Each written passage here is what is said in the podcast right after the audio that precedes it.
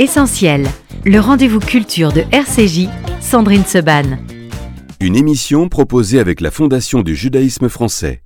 01 53 59 47 47. Merci d'être avec nous dans Essentiel. On va parler de variété française ce matin à travers un très joli livre, celui de Dorian, qui est sorti le 23 août dernier aux éditions Léo Cher, un homme de parole. Dorian, bonjour. Bonjour. Il y a un vrai prénom ou on laisse Dorian tout le temps? Euh, je m'appelle Laurent, mais c'est vrai que Dorian, ça a été depuis euh, l'adolescence le pseudo que je me suis euh, infligé. Et vous avez bien fait, parce que c'est comme ça que vous êtes connu. Avec un D à la fin, c'est Avec pas- un D à la fin, c'est un peu plus... C'était pour pas dire Dorian, parce que ça n'avait rien à voir vraiment avec euh, Dorian dans le sens Pourtant, de... il y en a certains qui vous ont appelé Dorian, je crois. Sais bien, certain Jacques Martin, il y a très longtemps. Ouais. Mais euh, c'est vrai que c'était Dorian plus comme... euh, Bon, c'était un clin d'œil à Dorian Gray, mais disons que Mm. c'était un... Voilà, je, je voulais pas qu'on dise Dorian, c'était plutôt... euh, voilà. Alors, à travers votre livre, Dorian, un homme de parole, votre brillant attaché de presse, Gilles Paris, qui me connaît bien depuis les années, m'a dit lis-le absolument, tu vas aimer, lis-le absolument. Et il a bien raison. Euh, je l'ai lu et, euh, et j'ai évidemment beaucoup aimé parce que euh, bah, vous nous racontez avec beaucoup de euh, tendresse et de franchise également ce qu'est la vie d'un parolier, un homme de parole, euh, justement, ce qui est votre cas depuis quelques années, euh, Dorian. Et à travers vous, eh bien, on, on visite comme ça un petit peu une grande partie de la chanson française qu'on aime, euh, celle de Celle d'Étienne Dao, celle de Sylvie Vartan, euh, celle de Mika et euh, celle de Paul Naref, euh, avec qui le livre quasiment se, se termine et avec qui il commence aussi un petit Oui. peu. Alors j'ai toujours la vérité à nos auditeurs, j'ai pas le livre physiquement en plateau, donc d'habitude nos auditeurs le savent, je suis avec le livre, j'ouvre, etc. Donc là vous me forcez à faire un exercice un peu compliqué, mais c'est de ma faute, j'avais qu'à pas l'oublier. Dorian, racontez-nous d'abord un petit peu, avant qu'on en arrive à, à votre carrière de parolier, on est d'accord qu'il n'y avait pas grand-chose qui vous prédestinait à être, voire même rien, à être dans ce monde-là, le monde du show business que vous admiriez, euh, comme beaucoup, adolescents, avec des posters euh, dans la chambre, etc. Non, j'étais à Bordeaux, j'étais, euh, j'étais, euh, voilà, je venais d'une famille qui avait rien à voir avec le spectacle. J'étais, euh, voilà, je faisais mes, mes, mes études et j'écoutais de la pop française. J'étais fan de d'artistes, mais à l'époque, il n'y avait pas les réseaux sociaux. On pouvait pas contacter les gens si facilement. Il fallait envoyer par courrier des lettres. Ce que j'ai fait en envoyant un CD que j'avais autoproduit parce que je voulais être chanteur. Donc, Ouais. Je me suis fait rep- repérer comme ça. Et un jour, j'ai reçu un coup de téléphone, un message sur mon répondeur de- d'Étienne Dao. Et ça, ça a vraiment euh, donné des ailes euh, à ma vie, quoi, puisque je me suis dit, ça y est, je suis euh, adoubé, ou en tout cas, je suis euh, reconnu par mes, euh, ma- enfin, ma famille euh, pop que, que- Mm. dont je rêvais, hein, finalement. Et oui, et vous allez nous raconter après les, les premières rencontres avec Étienne Dao, mais quand vous dites rien de vous prédestiné, vous racontez, vous dites famille plutôt modeste, Oui. et, et vous racontez au fur et à mesure du livre les moments où vos parents ont pu vivre aussi certains de vos succès, ça c'est des beaux moments, où vous leur faites rencontrer leurs idoles aussi. Oui, en plus, notamment Sylvie, Sylvie Vartan. Vartan, ouais. ouais. Mais disons que c'est vrai que mes, mes parents, voilà, c'était une famille mo- euh, on écoutait, on écoutait les tubes à la, à la- à la radio et à la télé. C'était, euh, je sentais que, que ma mère aimait énormément euh, les chanteurs de variété. Donc peut-être que j'ai eu envie aussi de faire plaisir à mes parents ou à ma mère en, en choisissant peut-être dès tout petit un métier comme ça, parce que je voulais dès, dès l'âge de 5 ans, j'écrivais déjà mes premières chansons. donc, Ah oui, vous les avez encore ou pas? Ouais, j'en ai une. Ouais, ben, j'en- parle, je crois, dans le livre de Amitié oui. perdue. Euh, L'école, c'était pas votre truc? Euh, L'école, si, si, si, si, mais si. pas. Mais vous vous êtes jamais dit, je vais faire euh, tel ou tel autre métier que euh, que parolier, où vous avez fait un petit peu. Disons que c'était un peu une salle d'attente. Disons qu'en fait, j'ai passé mon bac et après, une- après mon bac, j'ai fait euh, une année de fac d'anglais. Après, j'ai Mm. fait un BTS. Bon, fait- Mais pour moi, c'était quand même une salle d'attente. J'étais plutôt pas mal à l'école. C'était pas non plus, j'étais pas non plus formidable, mais je suivais bien. Enfin, bon. Mais je savais très bien que je voulais, je voulais en venir à la musique. Donc, j'avais l'impression que c'était de toute manière un peu inutile, que c'était un peu une perte de temps de, de- De de faire traîner sur les bancs de la fac, euh, ouais. sachant que je voulais partir. Vous dites à un moment donné dans le livre, je suis né ce jour-là. C'était quoi ce jour-là? Ben, je parle du jour où, euh, où j'ai reçu euh, un message sur mon répondeur que j'ai interrogé à distance depuis le, le salon de mes parents où j'étais passé les voir et euh, c'était un dimanche midi. On Alors à l'époque, pour les plus jeunes qui nous écoutent, non, nous n'avions pas de téléphone portable. Déjà les répondeurs, c'était le début. Waouh, c'était génial. Et on pouvait en plus écouter à distance. Voilà, savoir si on nous avait laissé un message. Mais oui. Ce que je, ce que j'ai fait ce jour-là, et là j'ai entendu la voix de, de- qui me semblait assez familière et qui disait bonjour, j'ai reçu ce message, euh, enfin j'ai reçu ce disque de, de Dorian et je trouve ça vachement bien, bonne chance, ciao, c'est Étienne Dao, voilà. Et, alors- il laisse pas de téléphone pour le Ah, rappeler. il laisse pas de téléphone pour que je le rappelle, donc je suis comme un fou. Donc je plante ma, ma, famille en plein déjeuner au moment du rôti et je pars, je repars chez moi pour être près du, du, téléphone et du répondeur qui clignote pour, pour être là si jamais il rappelait. Quoi.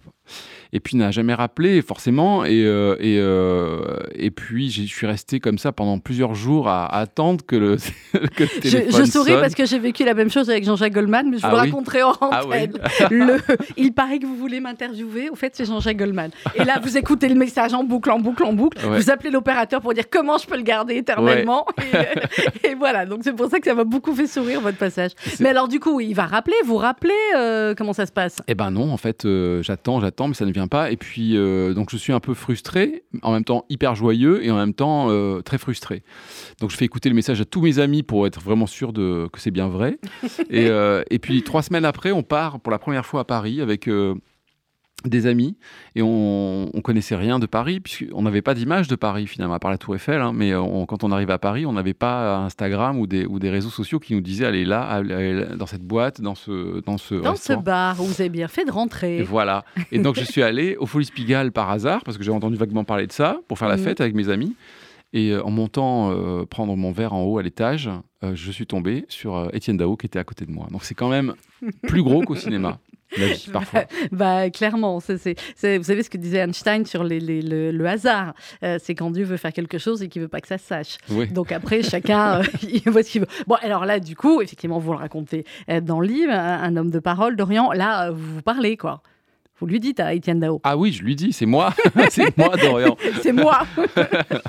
et, euh, et, donc, euh, et donc, il était hyper surpris parce qu'il euh, avait bien compris que j'habitais pas Paris. Donc, et en fait, on, a discuté un petit peu, mais c'était la nuit. Donc, lui, il était aussi entouré. Il est, vite parti. Après, moi, j'étais frustré parce qu'on on, ne s'est pas non plus laissé de, de, de, de contact. On s'est retrouvé par hasard encore une fois à Londres quand moi j'ai enregistré finalement mon premier album hmm. et lui était en train d'enregistrer son album Eden. Et on s'est croisés dans la rue et on s'est dit, bah tiens, faisons écouter nos, nos deux albums, nos deux, disques. Euh, et, c'est comme ça qu'on s'est retrouvés. Et c'est à partir de ce moment-là qu'on est vraiment devenus amis. Comment il est, Etienne Dao, en vrai? Ah ben, En vrai, c'est quelqu'un de qui est comme on l'imagine, c'est-à-dire très doux, très fidèle dans, dans ses amitiés, très, euh, très discret, euh, humble. voilà mystérieux aussi dans sa, dans sa façon de travailler. Hyper bosseur, de manière très régulière. C'est mmh. quelqu'un qui, euh, qui, est constamment en train de vouloir faire des belles choses, de, qui a une exigence très forte. Euh, voilà, c'est pour moi comme un parrain hein, dans, mon, dans mon métier. Hein. On a on n'a jamais vraiment collaboré ensemble sur d'écriture de chansons, même s'il a fait, il a fait appel à moi pour Sylvie Vartan. Mhm. C'est ça, quand vous dites un parrain, voilà, il vous a amené jusqu'à Sylvie Vartan, ouais, plutôt il, vous a invité. Euh. Exactement. Et, euh, mais c'est vrai que c'était plus, on, a un rapport fraternel comme ça, où on, a suivi un peu euh, nos carrières, on se, on se parlait franchement, on se faisait écouter nos on se fait écouter régulièrement euh, ce qu'on est en train de faire et on se donne un avis très franc, comme, euh, comme dans un rapport familial finalement. Ce qui est précieux dans ce métier, parce que... Euh, parce que tous les autres ne sont pas forcément toujours. Non, les, voilà, bon conseil, les, paroliers entre eux, les compositeurs entre eux, c'est chacun, voilà, ça lutte. Ouais, et puis parfois même l'entourage qui, n'ose pas forcément dire ce qu'il pense. C'est toujours compliqué de dire à quelqu'un ça c'est moins bien ou ça, mm. c'est ça, ça, ça, peut se retravailler. C'est vrai qu'on a toujours peur de vexer, donc voilà, je pense que quand on, quand on se permet ce courage-là et cette, franchise, on, on gagne beaucoup. On gagne nettement. Alors, à travers le livre d'Orient, un homme de parole, aux éditions Léo Cher, euh, je l'ai dit, on a quelques grandes rencontres comme ça qui ont marqué votre, euh, votre carrière. Euh, il y a Pascal Obispo aussi, que vous allez rencontrer plus dans votre coin commun à Bordeaux. Et il y a Lio. Alors, Lio, vous étiez fan absolu de Lio et vous, êtes, vous êtes culotté quand même, on peut dire ça comme ça, puisque avec votre CD aussi et avec l'une de vos amies, ben, vous allez comme ça aller chez Léo, vous allez taper à la porte. Et ben voilà, j'ai 20 ans et je vois qu'elle, dans un journal qu'elle vient de s'installer en Charente, donc près de Bordeaux, là où mhm. j'habitais encore. Et, euh, et, je me dis, bon, bah, c'est mon idole, je, je, je, je l'écoute depuis toujours, je vais aller lui porter mon disque, quoi. Je vais aller vraiment la rencontrer. Et donc j'arrive dans ce petit village de, de Vitrac-Saint-Vincent où elle a une maison et forcément je demande à des gens où est-ce qu'est la maison de Lio. de Lio. Voilà, et donc il y a un papy qui me dit Oh, peut pas la louper, c'est la seule qui a des volets roses. donc, je, donc je trouve en fait la maison euh, avec les volets roses et, et je vais frapper. Et là, il y a son mari qui m'ouvre et qui, qui dit. Euh, elle n'est pas là. Son mari de l'époque, il me dit non, non, elle n'est pas là. Et, euh, elle vient d'accoucher d'un enfant, elle est fatiguée de toute façon, elle est à Paris. Euh, voilà, merci, au revoir. Donc, je dis ah, j'étais venu lui porter mon, mon disque. Bon, et là, j'ai senti que ça a changé quelque chose dans, mm. dans, dans, sa hum, façon de me percevoir, parce qu'ils visiblement, ils étaient souvent sollicités dans la région par, bah, par des gens qui, qui étaient un peu curieux. Et ce jour-là, il neigeait, on, avait, on roulait à deux à l'heure pour venir, c'était, euh, un, périple quand même. Et euh, donc on s'est dit, bon, il faut repartir, on repart en se disant, on va refaire deux heures de route sous la neige. Et là, j'ai entendu un ou-ou. Mmh il y avait un petit pont avec un ruisseau comme ça c'était très euh, c'était blanche neige quoi le décor. Et, euh, et, en fait euh, c'était c'était le mari qui me disait bon ben finalement elle est là on filtre un peu mais venez il fait prendre un café il fait venez froid. boire un café. un café avant de repartir. Et là j'ai vu effectivement dans cette maison de campagne Lio attablé à une grande table avec la cheminée avec en train de trier des papiers dans, dans, dans sa vie avec son petit carré court et euh, qui nous a fait des signes de rentrer. Et moi, j'arrivais pas à rentrer. Je me suis les pieds parce que comme un petit robot bloqué devant un mur, parce que j'osais même pas. Et en fait, euh, on a bu un café, on a discuté pendant deux heures et c'était merveilleux. Alors, vous avez euh, après travaillé. Il y, a, beaucoup de personnes comme ça, en fait, dans, ce livre d'Orient, où il y a des rencontres d'abord, et on essaye de travailler, puis parfois ça marche, et parfois ça marche pas. Oui, exactement. Et Lio, ça s'est fait presque dix ans après la rencontre. Mmh. Et, et c'était compliqué de mener un disque avec elle, parce qu'en fait, elle est très éparpillée. Je l'appelle Papillon parce qu'elle est quand même toujours assez, euh, assez ingérable. Et, euh, et euh, on l'a un peu kidnappée. On l'a emmenée en Suède pendant huit jours pour enregistrer un disque pour être certain que qu'elle ne puisse pas s'échapper. On, on en plus, le, studio était vraiment dans la pampa suédoise, au milieu d'une forêt sous la neige, et elle pouvait pas s'échapper.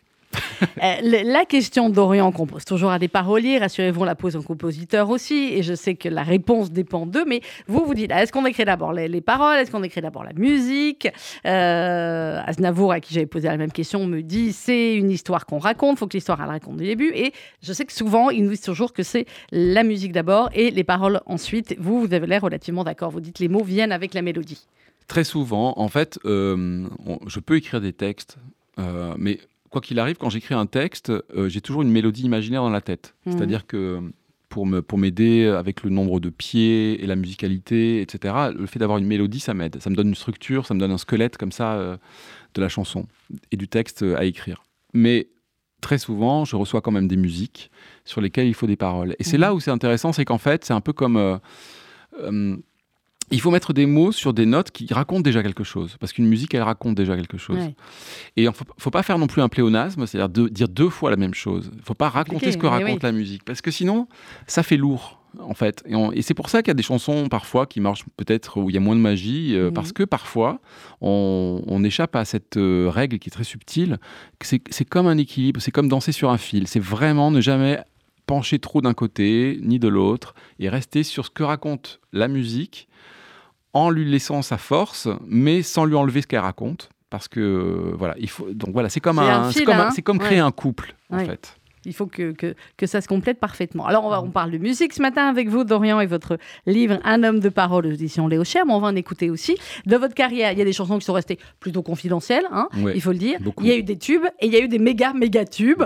Euh, on va en écouter. Celui qu'on va écouter, là, je défie n'importe quelle fille de me dire qu'elle l'a jamais chanté à tue-tête dans sa voiture ou d'avoir fait la chorégraphie. Il y a même euh, des garçons qui le chantent. Mais évidemment, non, mais ouais, ce que je dire. Toutes les... Bon, voilà, je ne chante pas, je chante trop faux. On va écouter les L5, toutes les femmes de ta vie. Et ensuite, vous allez nous raconter l'histoire de cette chanson d'Orient qui est avec nous ce matin sur RCJ.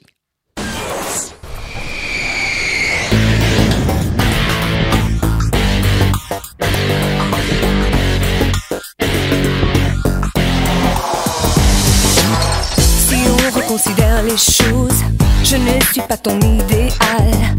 Écoute ce que je te propose, descends-moi de mon piédestal. Je ne suis pas celle qu'on dispose en jolie statue de cristal. Je préfère quand on nous oppose, soit mon rival. L'amour a tellement de visages. À toi d'ouvrir les yeux. Est-ce que tu envisages? les femmes de ta vie parfois ta meilleure ennemie. Toutes les femmes de ta vie, l'amour sexy, l'héroïne de tes envies. Je suis toutes les femmes, tu dois toutes les femmes de ta vie. semblant de te croire. Quand parfois je sais que tu mens, je ne ferai même pas d'histoire si tes ex reviennent en courant. Je suis aussi ton oxygène quand tu as le souffle coupé. Une histoire pour s'éloigner des contes de fées. L'amour a tellement de visages. À toi d'ouvrir les yeux. Est-ce que tu envisages toutes les femmes de ta vie en noir et uni? Ton âme sœur, ton égérie,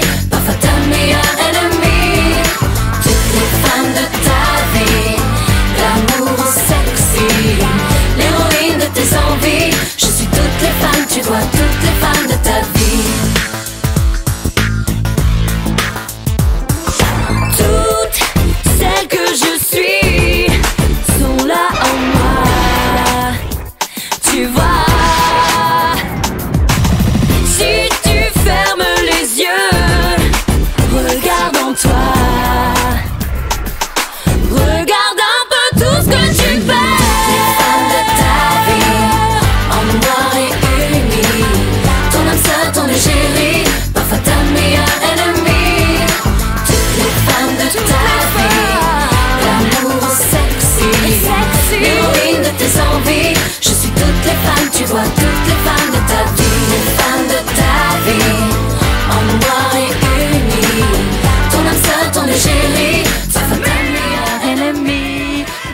Ce matin dans les studios de RCJ. Dorian, l'auteur de Toutes les femmes de ta vie et l'auteur du livre Un homme de parole qui vient de paraître aux éditions Léo Cher est avec nous ce matin. On se disait hors antenne, ce qui est incroyable, c'est que voilà, de l'autre côté de la vie, j'ai mon réalisateur qui est un peu jeune. Il est jeune, Théo. T'as quel âge déjà, Théo? 20 27 ans, ouais, c'est encore jeune. Victoria Gérovel, mon autre journaliste, qui a 25.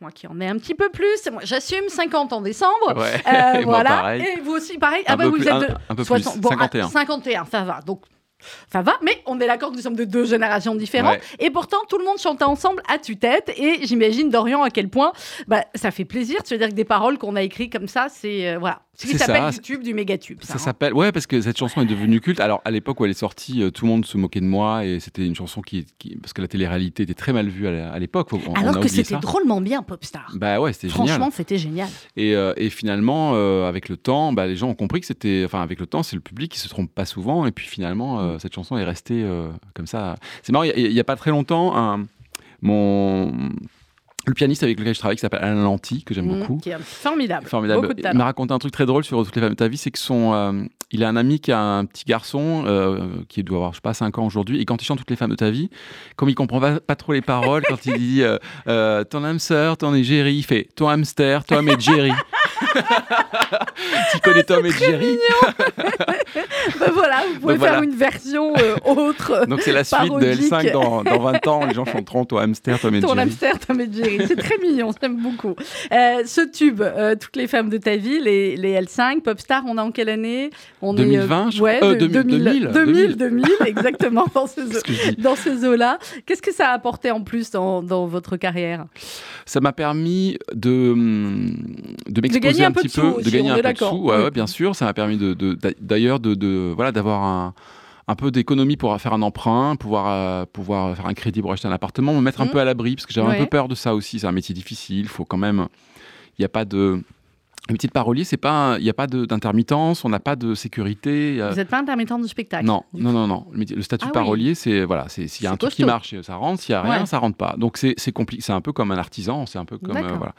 Mais si vous voulez, c'était un. Donc j'avais vraiment ce besoin très tôt de, de me dire, comme je venais aussi d'un d'une famille de, de- de petits viticulteurs, ils avaient- il y avait ce rapport euh, terrien un peu de se dire bon, il faut toujours être un peu à l'abri. euh, c'est très paysan comme euh, Mhm. presque comme euh, réaction. Ouais, le dirais rapport à la terre et le à rapport à la terre, à avoir à un endroit maison, à soi. mm. Ouais. Et donc c'est vrai que j'ai j'ai fait ça très vite euh, pour, pour euh, voilà, essayer de- de me mettre un petit peu à l'abri. Alors, il y a euh, effectivement cet épisode des, des L5 de, de Popstar. Et puis, euh, vous dites, euh, vous nous allez nous raconter un petit peu, Dorian, comment vous écrivez et vous racontez. Alors, on voit que c'est pas quelque chose à chaque fois de, facile, d'évident que c'est beaucoup, beaucoup, beaucoup de boulot pour trouver la phrase parfaite. Et vous dites d'ailleurs à un moment donné que vous êtes comme tel personnage de Camus qui cherche tout le temps la phrase parfaite. Exactement. Et c'est comme, une danse qu'on a dans la tête où il faut trouver la fluidité de la phrase qui va, qui va se marier parfaitement à la mélodie. Et c'est euh, parfois les mots heurtent, les consonnes heurtent. Et euh, il faut trouver, même si le sens qu'on a trouvé, c'est celui qu'on veut, euh, il faut le, trouver la façon de le formuler pour que ça reste musical. Mhm. Que l'écriture, que les mots restent aussi quelque chose de musical. Comme si la voix devenait un instrument comme une guitare ou, n'importe quoi, ou comme un, un instrument solo, mais il fallait qu'il y ait justement quelque chose de fluide. Et c'est ça qui, parfois, qui est très long à trouver, parce que euh, c'est aussi ça qui fait qu'on chante facilement les chansons après. Quand on a trouvé cette, reste, quand on a trouvé cette fluidité-là, Je vais vous dire, même parfois, on écoute une nouvelle chanson Mm. et puis on peut parfois deviner quelle va être la, la, la, la- la rime qu'a choisi le, le parolier et on se dit c'est facile. Et là, en fait, que non, justement, c'est pas facile. C'est parce qu'on a trouvé, ça veut dire que c'était le plus grand, enfin, je sais pas, le plus grand dénominateur commun ou autre Ouais. chose. Euh, c'est un peu comme ça aussi que ça fonctionne? Ce qu'il y a, c'est que trouver ce qu'il y a de plus simple, c'est ce qu'il y a de plus compliqué. Oui, oui. Et c'est ça le, le- le truc, c'est que quand on écoute une chanson qui paraît simple comme ça, on se dit, oh là là, il s'est pas foulé. Hein. Bah, Alors si. qu'en fait, euh, c'est ce qui demande souvent le plus de travail. Parce qu'écrire des belles chansons, c'est quelque part plus simple. Écrire des bonnes chansons, Mm. c'est plus compliqué. Alors, écrire des chansons pour Sylvie Vartan, quand on était aussi fan de Sylvie Vartan et que vos parents étaient fans de Sylvie Vartan, est-ce que c'était simple, Dorian?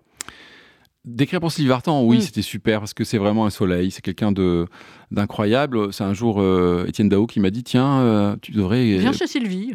Non, il m'a dit euh, plutôt viens chez moi. Oui, je vais viens chez toi, je pardon, je Sylvie va venir, Voilà, voilà. viens chez moi. je, je vais inviter Sylvie pour euh, pour euh, te la présenter. Et puis moi j'avais dit bah je viendrai avec Erenan aussi avec qui j'ai envie de oui. d'écrire des chansons euh, pour elle. Donc, euh, on, on- avec Anna, on a écrit une chanson qui s'appelle Je fais la moue, en, en pensant à la, à la moue de Sylvie Vartan. Et euh, on est arrivé comme ça euh, chez, chez Étienne euh, avec une guitare pour lui chanter la chanson. Un peu à, vraiment old school, quoi. et et c'était super parce que, parce que Sylvie, c'est quelqu'un de, qui vit aux États-Unis depuis longtemps maintenant. Donc, elle a ce côté très positif, très américain C'est très voilà, solaire et en même solaire, temps pleine voilà. d'enthousiasme. hyper positif. Mm. Et, et c'est vrai que c'était vachement agréable parce que c'était euh, c'était quelqu'un qui, euh, qui met un cœur fou, qui était toujours en studio avec nous. C'est-à-dire que même quand on faisait les prises de batterie, de, choses qui la concernaient euh, moins directement, puisqu'elle est interprète, mais elle était là. Et, euh, et, c'est beau, je trouve, vraiment. Euh, euh, voilà, de, de- de- de voir quelqu'un qui, à cet âge-là aussi, continue à rester frais dans. Oui, dans et avoir envie de. avoir ouais. envie et, et- et avoir la même candeur par rapport à la musique que- qu'un débutant. Mm. Alors que c'est l'une des plus grandes stars et françaises Mm. et, et, euh, et internationales. Euh, et puis, il y a Mika. Mhm. Alors, on va se parler un petit peu de Mika. Euh, il y a plusieurs euh, chapitres où, où il est question de lui dans le, euh, dans le livre. Et vous avez écrit ce qu'on va écouter dans quelques minutes, qui est là aussi du méga. On a encore un niveau dessus. Hein. On est sur du méga, méga, méga. Je sais même plus combien de dizaines de millions de vues, je crois. Le clip, enfin, c'est Ah oui, phénoménal. D'accord. Comment vous avez rencontré Mika? Alors Mika avait demandé, juste avant le- la sortie de son premier album, qui allait être un carton euh, monumental, Mm. mondial, il avait demandé en France euh, à des auteurs de- d'adapter une chanson qui s'appelle Grace Kelly. Et, euh, et j'avais proposé mon, mon adaptation, et c'est le morceau qu'il avait retenu, enfin le texte qu'il avait retenu. Et je l'ai rencontré comme ça. Donc c'était un rapport tout à fait sain, parce qu'on s'est connus avant qu'il cartonne. Et, euh, et puis surtout, il m'avait connu, enfin il avait en tout cas euh, euh, retenu mon texte sans me connaître uniquement par rapport au texte. Donc c'était vraiment euh, parce qu'il avait aimé que qu'on qu'on s'est rencontrés. Et ensuite on est vraiment devenus assez spontanément euh, très copains quoi. Et euh, il m'a embarqué dans sa vie, euh, Dans petit- sa famille. Dans sa famille parce que Ouais. quand il est quand il est en France je parle hein, mais euh, c'était dès qu'il était en France il venait en tribu avec sœurs ses- son frère sa, sa mère qui était encore là à l'époque. Et, et on, et on partait il m'embarquait avec eux dans, dans le camion sur les concerts. Il me mettait une perruque pour danser derrière lui. Enfin bon c'était sur scène. J'ai tout fait avec lui hein. il m'a embarqué au dernier moment pour à Londres alors que euh, allez hop on part à Londres ben non non non j'ai, j'ai Non, moi, j'ai une vie, j'ai un truc. j'ai j'ai une vie. non non allez hop euh, et voilà, donc c'est- c'est c'est- c'est ça Mika, c'est le- c'est quelqu'un qui laisse toujours la vie décider, euh, il aime bien le dernier moment, il aime pas Mhm. prévoir, donc il est toujours dans l'instant. Et, Mhm. euh, et donc on, s- on- on a eu une, on a une grande amitié comme ça qui est, qui est née, euh, pareil, en, vers 2007, quelque chose comme ça, quand, quand il a démarré. Alors, elle me dit qu'on va écouter euh, dans quelques instants, euh, qui peut apparaître quand on l'écoute, c'est pas une chanson très sympathique pour, euh, pour sa mère ou pour Non. certaines mères. Alors, c'est un, c'est hommage malgré tout. mais, oui, on, on le voit bien comme ça, mais au début, Mais voilà. effectivement, quand oui, oui, elle me dit oui, un jour tu me tueras. un mais jour tu me tueras, mais, mais c'est c'est quand la- elle me dit ça. ça. que je fais un truc que j'aime, ou voilà, que- qu'elle me dit un truc que j'aime. Oui, oui, c'est pas si sweet. Non, non, c'est pas si sweet, on est d'accord. Mais c'est peut-être pour ça aussi que ça marche. Parce Ouais. qu'en fait, une chanson qui va marcher c'est aussi quelque chose qui dit quelque chose de grinçant aussi. C'est le, le- le- les- si c'est pour dire des trucs sweet comme ça, bon, finalement, c'est, ça glisse. Mais ces choses-là, on les a tous un peu pensées à un moment donné quand on ne peut plus, parfois de nos parents, ou, ou qu'ils nous saoulent quand on est ado, parce que c'est la position d'un adolescent dans oui, la chanson. oui, oui. Et, euh, et finalement, c'est très décomplexant de se dire qu'il y a aussi euh, bah, des gens qui chantent ça en se disant bah, on n'est pas tout seul. Et ça ne veut pas dire qu'on n'aime pas notre mère à la folie. Non, ça veut dire que Ça veut voilà. dire juste vous êtes sur une radio juive d'Orient, il y a que des mères juives qui Ouais. écoutent, donc forcément, euh, voilà.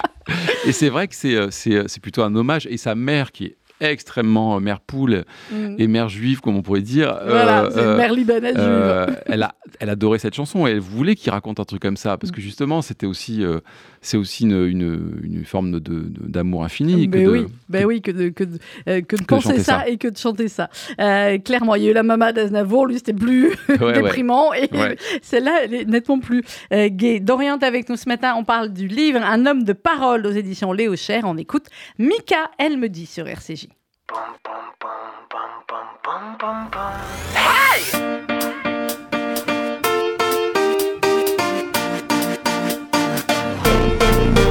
Elle me dit, écris une chanson contente, pas une chanson déprimante, une chanson que tout le monde aime.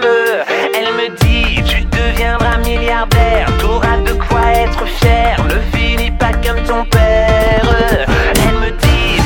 Elle me dit, ne t'enferme pas dans ta chambre, vas-y secoue-toi et danse, dis-moi c'est quoi ton problème? Elle me dit, qu'est-ce que t'as, t'as l'air coincé, t'es défoncé ou t'es gay,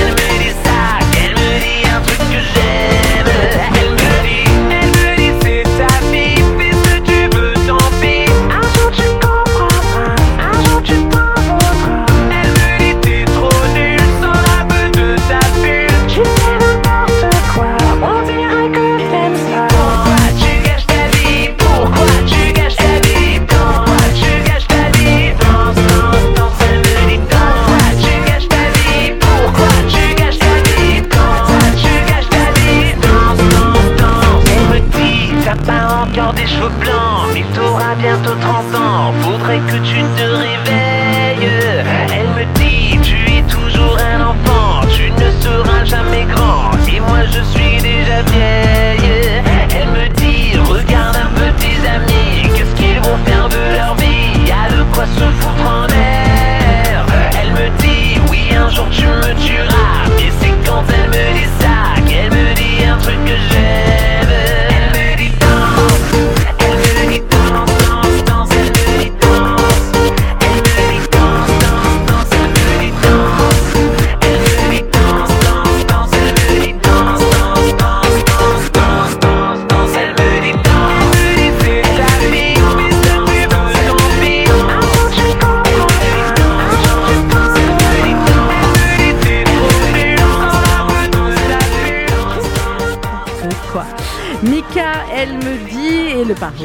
cette chanson d'Orient est avec nous ce matin pour parler de son livre Un homme de parole, paru aux éditions euh, Léo Cher. Question stupide, mais je la pose quand même, Dorian. Euh, Est-ce que quand on termine l'enregistrement d'une chanson comme ça, on se dit ça va être un gros tube, ça va être un méga tube? Ou alors il y a toujours ce petit moment où on se dit oui, oui, je, voilà, je sais que j'ai fait une très très bonne chanson, qu'il a chanté parfaitement bien, euh, mais on ne sait pas, on ne sait jamais. En général, quand on, quand on a ce sentiment qu'une chanson peut vraiment marcher, c'est qu'en même temps, elle nous fait peur, parce que c'est un peu un ovni. Ouais. Et euh, elle me dit c'était vraiment un ovni parce qu'on on Ouais. est, on est habitué maintenant, on l'a entendu mille fois et tout ça. Mais, mais c'est vrai qu'au départ, quand on l'écoute, c'est très cru, c'est très euh, frontal. euh, et Internet, et nanana, et ma mère. Il y, a- il y avait quelque chose de tellement presque. euh, euh, comment dire, euh, euh, presque trop cru, peut-être Ouais. trop, trop direct, Trop et- direct. Et, ça peut mettre mal à l'aise. Les gens ne savaient pas trop quoi en penser. La maison de disque n'était pas, euh, pas sûre du tout de le sortir. Et c'est Mika, pour le coup, et, et moi qui avons essayé de, de- de maintenir le cap parce qu'on y croyait. Mais on avait quand même peur parce que ça pouvait être un peu casse-gueule quand même. On pouvait aussi se dire que c'était la chanson qui pouvait faire un peu qui tout double Ouais. pour, euh, pour Mika, qui était lui euh, quand même dans une carrière internationale qui fonctionnait à fond. Et on pouvait se dire, mais qu'est-ce qui va se risquer avec une chanson en français comme ça, aussi euh, guillerette et un peu grinçante? Et finalement, ça a été un, un Finalement, super vous- carton. ils ont bien fait. Il y a parfois, effectivement, et vous le racontez dans le livre, Dorian, des moments où euh, bah, l'artiste souhaitait, et les paroliers et compositeurs souhaitaient que tel euh, titre sorte en premier. On sait à quel point un premier single, c'est important dans un album. Puis la maison de disques va préférer autre chose. Et puis parfois, bon, l'un raison, l'autre, mais euh, voilà, ça peut être extrêmement destructeur, certains choix, et parfois complètement Ouais. faire en sorte qu'un album va passer à côté de- du succès qu'il aurait pu avoir. Le premier single, c'est la locomotive un peu du Mm. disque. Et c'est vrai que quand euh, le premier single ne prend pas, euh, c'est compliqué ensuite pour, euh, pour continuer d'être invité sur des télés, des radios, parce que c'est- ça, fonctionne aussi comme ça. Le, le- le métier, c'est aussi il y a plein de choses qui sortent en même temps, plein de disques, plein d'artistes. Mhm. Donc effectivement, bah, quand il y a une, une chanson qui se détache des autres, bah, c'est forcément celle que les gens ont envie un peu plus d'écouter. Et donc voilà, donc, quand un premier single ne trouve pas sa place, c'est plus compliqué. Alors, euh, on va pouvoir parler de tous les articles qui sont dans votre livre. Euh, Dorian, mais je sais que nos auditeurs vont, vont se ruer pour le livre, euh, pour le lire. Il y a aussi Françoise Hardy, il y a Emmanuel Seigné, il y a Elena Noguera, il y a Keren Anne, qui a beaucoup, beaucoup de talent, avec qui vous êtes Ah oui, très proche, qui vous emmène aussi, qui va vous permettre d'aller visiter Tel Aviv. Vous avez aimé Ah oui, j'ai adoré. J'en ai pas vu. euh, beaucoup Euh, Vous étiez beaucoup, dans un était- studio. On était en ça. studio. Mais le peu que j'ai vu, j'ai adoré. J'ai trouvé ça vraiment. euh, euh, vraiment, un- un- comment dire, quelque chose de très euh, reposant, parce qu'en fait, je trouvais qu'il y avait quelque chose de très nonchalant dans la Mhm. façon. De, bon, il faisait très chaud le jour euh, quand on y était, donc euh, il y avait ces terrasses, il y avait ce- cette mer comme ça sublime.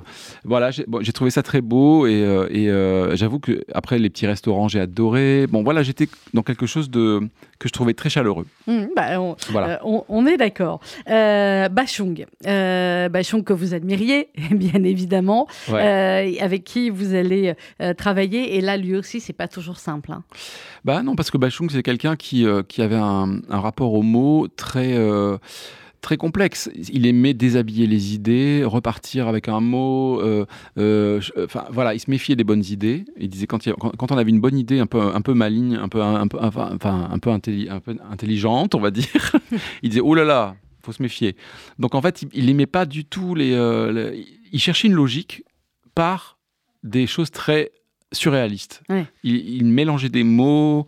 Il aimait Il inventait les mots, il remélangeait. voilà. Et donc moi j'étais un peu pris dans son dans sa façon de faire. Donc moi je me suis mis à écrire un peu de cette manière-là. Je me suis à lire énormément de poésie. Mhm. Et, et c'est vrai que ça m'a appris énormément de choses et ça m'a permis de développer aussi euh, euh, le, le côté poétique que je peux avoir aussi dans mon écriture. Parce que j'ai pas, enfin, l'essentiel de mon répertoire, c'est beaucoup des chansons assez poétiques et, et parfois mélancoliques, etc. C'est pas justement que les tubes qu'on qu'on vient d'entendre. Mais oui, Mais c'est aussi Mais ça oui, il y a euh, beaucoup d'autres choses. et c'est vrai que Bachung m'a permis ça, en fait, de, de, de, développer un peu cette manière d'écrire aussi, qui est peut-être plus, euh, plus sombre, mais aussi voilà, un peu plus euh, intimiste, personnel. Il y a beaucoup d'allers-retours. hein, Ça dure des semaines pour Ça arriver dure à des sortir. semaines, euh, on, un peut passer euh, deux heures au téléphone à savoir si on va employer étourneau ou épervier dans la chanson. Euh, c'est c'est vraiment... Est-ce qu'il y a des moments où c'est énervant ou alors à chaque moment on se dit euh, et euh, écoute ce qu'il dit, c'est Bachung et tu as la chance de travailler avec lui?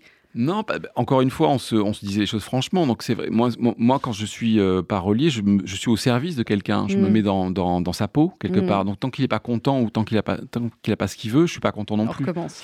Et, euh, et je recommence, ouais.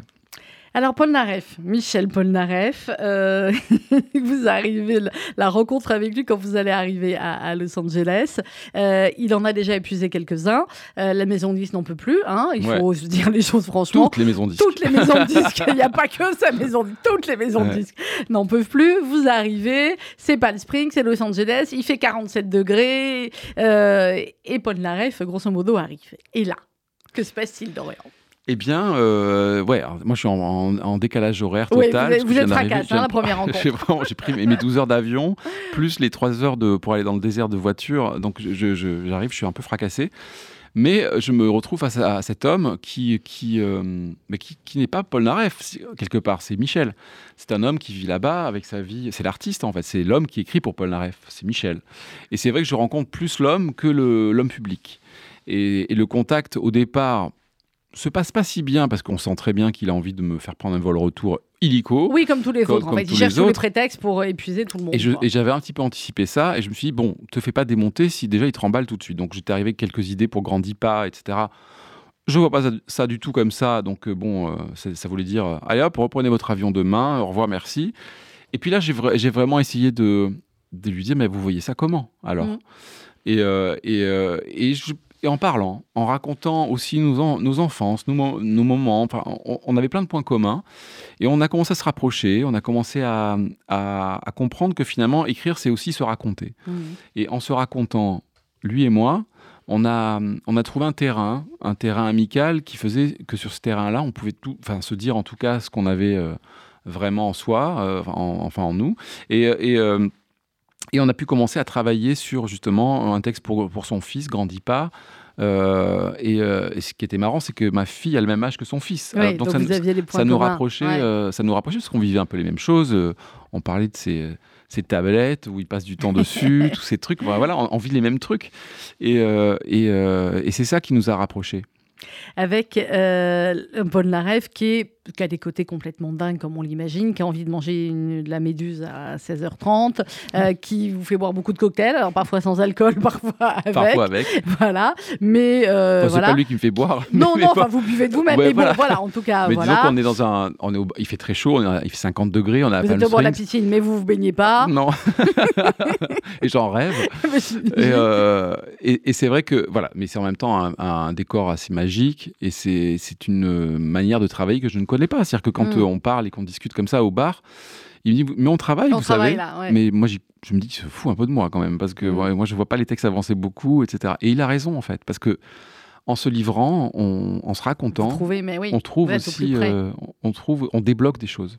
Bon, puis il y a des moments magiques. Vous avez des petits concerts privés au plus dos pour son fils, avec son Ouais. fils sur les genoux, où il joue euh, euh, C'est une poupée ou d'autres trucs. Là, c'est Ouais. c'est Et fabuleux. je suis chez lui, effectivement, quand il, quand il, joue, il joue ça, et, et j'en prends peut-être même pas euh, conscience suffisamment, c'est rétroactivement, après que je me dis, mais quand même, c'est fou euh, ce- de vivre un moment pareil, parce que qui a vécu un, concert privé comme ça de Michel Polnareff? Mais parce que je suis tellement préoccupé à l'époque par les textes, et, et Mm. qu'il soit content, et qu'on on est- loin encore de les avoir trouvés à l'époque où il fait ce petit concert chez lui, que je, je, je- je prends même pas le temps de l'apprécier, parce que je suis préoccupé. Il dit les choses, Michel Polnareff. Donc, là, quand vous êtes repartis, que vous avez passé beaucoup de temps ensemble, il vous envoie un petit texto pour dire vous manquez. Oui, et je trouve ça très beau euh, de la part d'un homme de dire ça à, à un autre homme dans un cadre professionnel comme ça, de dire euh, parce que je pense vraiment qu'il avait besoin de moi jusqu'à la fin de ce disque, en fait, Mm. euh, de, de l'accompagner au-delà des textes, même pour pour que ce disque finalement il euh, il sorte parce que c'était un blocage depuis très très longtemps. Bon, la quand, ouais, et quand finalement le disque sort, la maison de disque, elle fait quoi? Elle dit bravo Dorian, vous avez une double prime ou alors euh, même pas? Non, malheureusement. On sait, euh, on y arrive. Non, j'ai pas ce côté, on va dire. D'abord, je- j'ai jamais, j'aurais pu peut-être effectivement abuser de ma position Mhm. parce qu'à un moment donné ça se passait bien et euh, je pense que j'aurais pu le faire, mais ça m'aurait donné de la pression de Mhm. me dire euh, ça et, euh, et puis c'est pas pas du tout mon, mon état d'esprit. du tout. Non, non, non. Alors, on va écouter la chanson pour se quitter dans, dans quelques instants, Dorian. Mais avant cela, pour les plus jeunes qui nous écoutent et qui rêvent de, de faire ce métier, comment est-ce qu'on devient parolier et, et- et c'est quoi un bon parolier? Un bon parolier, c'est déjà, je crois, quelqu'un qui va, hum, qui va se mettre à la place de l'autre et oublier un petit peu son ego. C'est-à-dire, Mhm. il ne cherche pas à imposer sa patte. Euh, il ne cherche pas à écrire ce qu'il ferait pour lui. Voilà, il fait vraiment pour l'autre. Donc c'est comme un styliste qui va habiller euh, quelqu'un, qui va lui dessiner une ro- une robe ou, euh, ou un costume. Et, et c'est vrai- c'est c'est pas forcément le plus beau costume, mais c'est celui qui ira bien à celui qui va le porter. Donc les, les paroles, c'est pareil. Je pense que il y a des artistes pour lesquels il faut faire simple, il faut écrire des choses très directes. D'autres, il faut écrire des choses plus. Voilà. C'est les habiller, c'est leur donner les mots, la matière. Et quand vous avez écrit pour vous, parce que vous êtes euh, chanteur euh, aussi, vous faisiez comment du coup? C'était totalement différent? Écrire pour soi, pour moi, c'est plus compliqué parce que j'ai pas de regard sur moi. Mm. J'ai- C'est facile d'avoir un regard sur les autres parce qu'on a, on a une projection, on les imagine en train de chanter quelque chose euh, de particulier pour justement qu'ils révèlent une- un petit peu de, de leur personnalité. Mais quand c'est pour soi, c'est plus compliqué parce qu'on n'a pas forcément cette distance. Et euh, ça prend plus de temps. Pour qui vous auriez envie d'écrire aujourd'hui encore, Dorian, et pour qui vous n'avez pas encore écrit? Ben, je dis souvent Vanessa Paradis parce que c'est quand même une icône et que, et que c'est une voix aussi que j'aime beaucoup. Euh, donc ça fait partie des... Et que très honnêtement, de vous à moi, euh, depuis Gainsbourg, pour moi, Vanessa Paradis, c'est l'album avec Gainsbourg. Je dis pas qu'il n'y a pas eu des chansons magnifiques après, mais voilà. Ouais, et c'est vrai que, que c'est une icône pop. Ouais. Euh, elle a fait beaucoup de chansons folk ces dernières années, c'est vrai. Ouais. Et, et moi, je sais que j'aimerais énormément qu'elle fasse un retour pop avec des chansons. euh, voilà. Mais bon, ça ne s'est jamais fait. Je l'ai jamais vraiment rencontré. Donc c'est c'est- c'est- c'est la vie qui est comme ça. Hein. C'est aussi un, c'est aussi quelque chose que je n'ai pas pro- vraiment provoqué. Donc euh, euh, peut-être ça viendra un jour. Ça va me prendre comme quand j'ai pris ma voiture pour aller frapper chez Lio. aller frapper chez Lio. chez Vous allez frapper chez Vanessa. A priori, Ouais. c'est moins loin. Ouais. Mais, euh, mais c'est clair. Euh, là, vous travaillez pour Mika, nouvel album Oui, ouais, il y a un single qui s'appelle C'est la vie qui est sorti cette semaine et, et l'album sortira un peu avant les fêtes de Noël, je crois. Et voilà. Et en tout cas, c'est un disque tout en français. Revenez avec lui. Euh, voilà. revenez euh, avec Paul Naref. Eh ben, voilà. Il en est où, Paul Naref là Euh, il sort- d'une tournée hein, en Ouais, France. Il a fait beaucoup, ouais. beau- beaucoup de concerts, donc je crois qu'il va. sans- Je ne sais pas. Retourner dans son le désert, Peut-être. peu. euh, en tout cas, il vit là-bas. Enfin, que, que je sache. Mais voilà, je sais qu'il est très, enfin, il est très occupé et très en tournée en ce moment. Donc, donc euh, voilà. On dit quelques mots de la chanson qu'on va écouter pour se quitter, Dorian. Donc, la chanson que vous avez écrite pour Michel Polnareff, qui s'appelle Grandis pas. Oui, c'est une chanson pour son fils, Luca, et euh, qui parle de ce sentiment de, de, de, de- comment dire, de- d'impuissance d'un parent lorsque son enfant, on le voit grandir dans un monde qui nous paraît dur, compliqué, où, Mhm. où on perd vite son innocence. Et euh, grandit pas, c'est c'est- c'est- c'est quelque ce qui est beau, dans, enfin je trouve dans Grandis pas, c'est que quand on lui dit ça, c'est on sait que c'est perdu d'avance. Bah oui. Que de toute Et façon, il va grandir. Et, euh, et puis voilà. Et donc cette chanson, c'est comme un, voilà, c'est comme une, une lettre d'amour à son fils. Eh bien voilà, ah bah, après la, la lettre à France et une autre lettre d'amour à, son fils. Merci beaucoup Dorian. Je rappelle euh, les titres de votre livre, euh, Un homme de parole avec un S à la fin, mais le- dans les deux cas, hein, ça marche, euh, qui vient de sortir aux éditions Léo Cher. Et on se quitte donc avec euh, Grandis pas, Michel Polnareff sur RCJ. Bonne journée.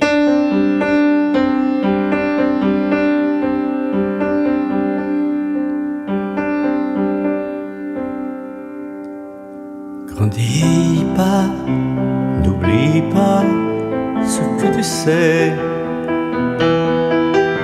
Grandis pas, t'es déjà ce que tu es.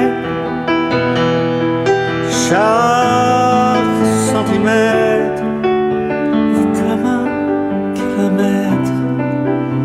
Ne laisse pas le temps faire de tes pas ceux d'un géant.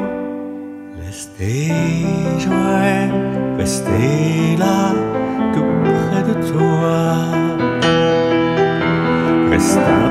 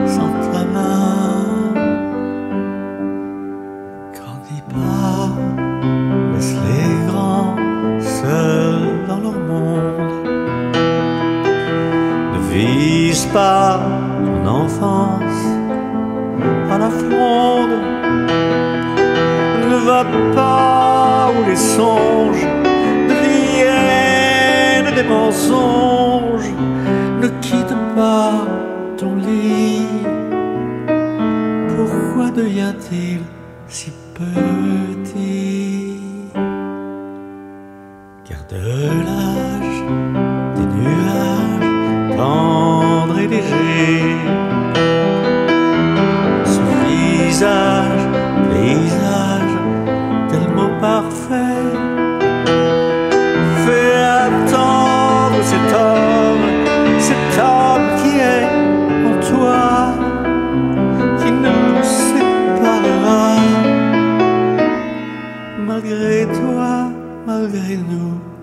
malgré moi. Et quand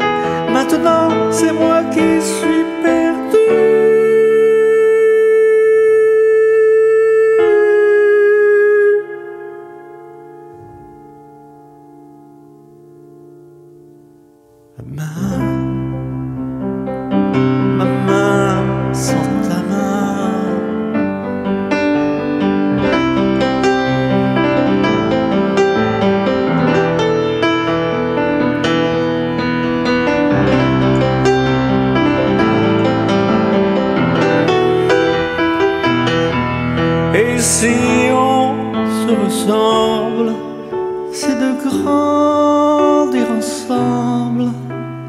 Attrape ma main, allons marcher dans tes dessins.